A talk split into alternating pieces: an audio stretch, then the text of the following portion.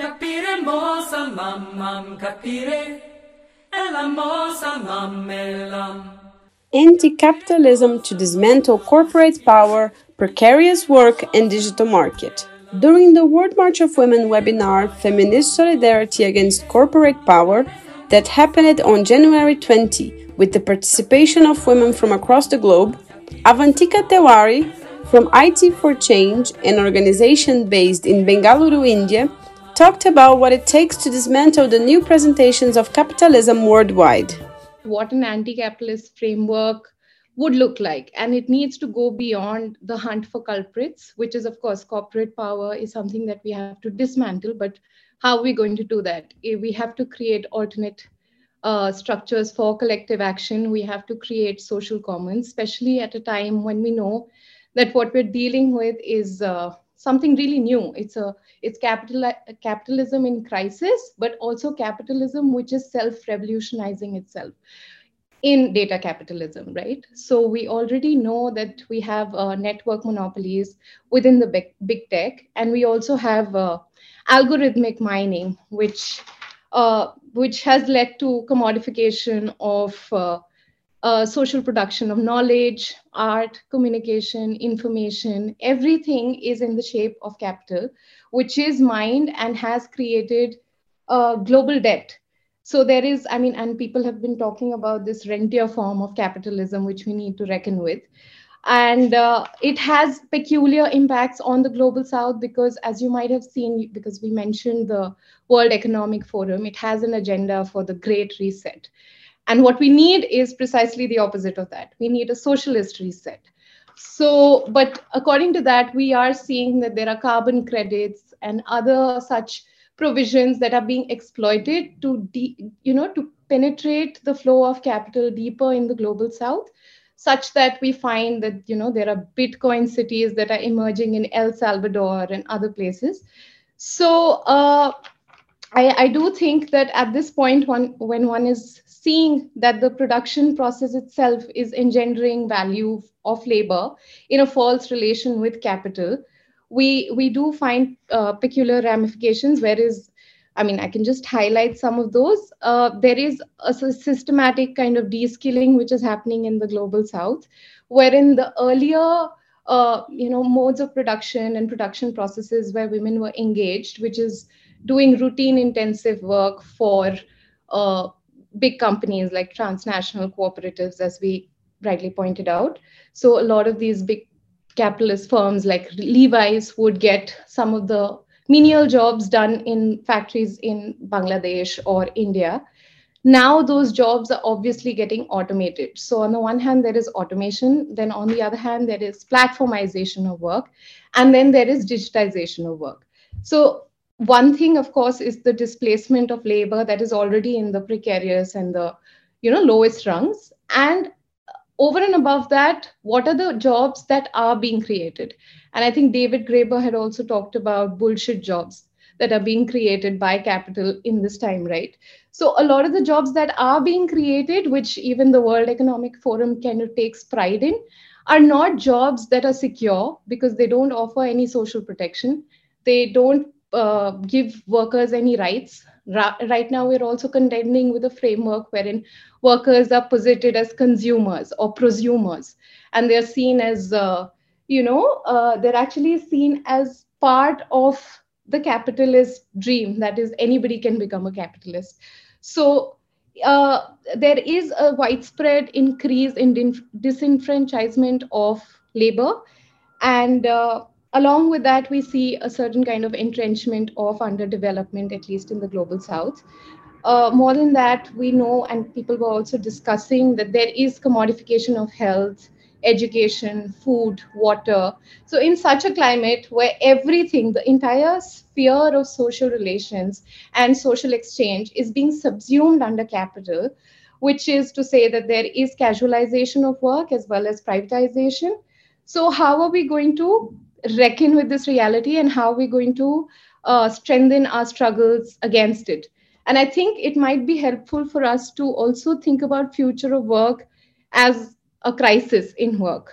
And we need to be mindful of a certain kind of subversion in language that is being deployed, especially by these Web3 enthusiasts and blockchain cryptocurrency enthusiasts who are actually deploying emancipatory and liber- liberatory language, but to further libertarian agenda. So we see a particular strain of anti establishment rhetoric, which is actually being deployed by cryptocurrency uh, evangelists, so to speak.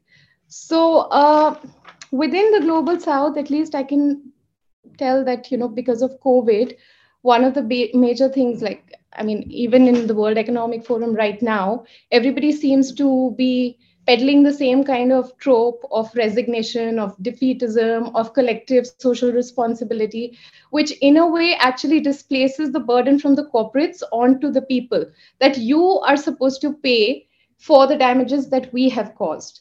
So, uh, so there is this thing that is happening wherein. Uh, uh, a, a, lot of the World Economic Forum people have also been talking about how we must learn to live with COVID, or we must arrive at a COVID equilibrium, so to speak. So, it, in parts of the world where COVID spread hasn't really been widespread, they're saying that we will remove trade and travel restrictions only so that we can arrive at that kind of equilibrium, which discounts the fact that there is still you know intellectual property rights there is still patents and none of those were relaxed even in the height of the pandemic. So, unless and until we are able to question the existing financial logic, I do not think we would be able to really liberate women or workers or any any uh, constituency which is impacted negatively by the uh, exploitative uh, uh structures of capital.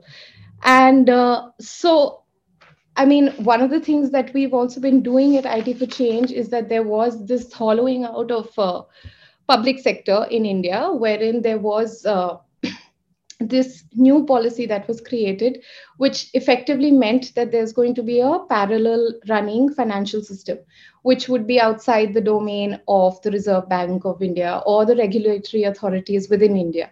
And IT for Change, along with a lot of other NGOs, did petition against it precisely because you will, I mean, increasing increase in crime etc is of course there and women are disproportionately impacted by uh, you know any kind of system which claims to be decentralized only in its infrastructure but is still highly unequal. So women of course have been facing a lot of harassment online and most recently we saw that muslim women were targeted by a github uh, site which was created to auction them which was something that despite having cyber laws, we were not able to really uh, challenge it fully.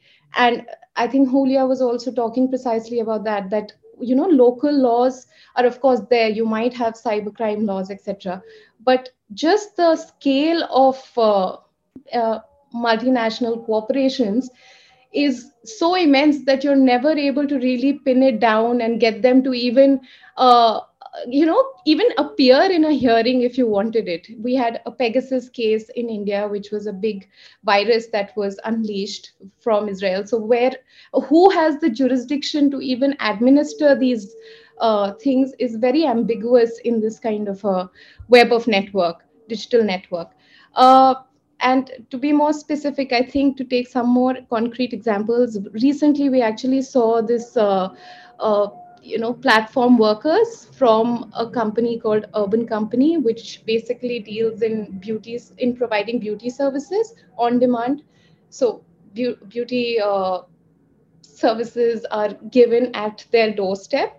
But uh, we do see the impact of ai projections predictive analytics machine learning and data aggregators actually determining people's social behavior and algorithmically uh, engendering a lot of violence because a lot of those women are firstly they have to give a subscription fee for something that should be freely available because they're the ones rendering the services for the platform. So this is one of the modalities through which rent is extracted from the service providers who are then deemed as partners and then they are given a certain kind of incentive but based on their bad ratings etc they're actually not given access to clients.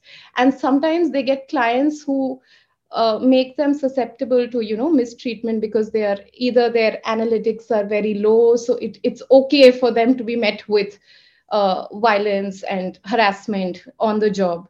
So there was a huge protest by uh, some of these women which lasted for about two three months Similarly, we saw a huge protest against one of the other platform delivery services, food delivery services, Swiggy, where the workers were again protesting a lack of minimum wage. There is no minimum wage. There is no social guarantee, no social security guarantee. If if a person is to lose their life or is to meet with an accident on the job, where are they supposed to go? None of these things are really fleshed out. Uh, then another thing that we saw is uh, because of this kind of forced virtualization of work, given also the public health emergency that the world was witnessing, women have actually been pushed back to their homes. So even though the rhetoric is that, you know, women are to be liberated from domesticity, we are actually seeing a reverse migration of women going back to their homes and of course being vulnerable to domestic violence.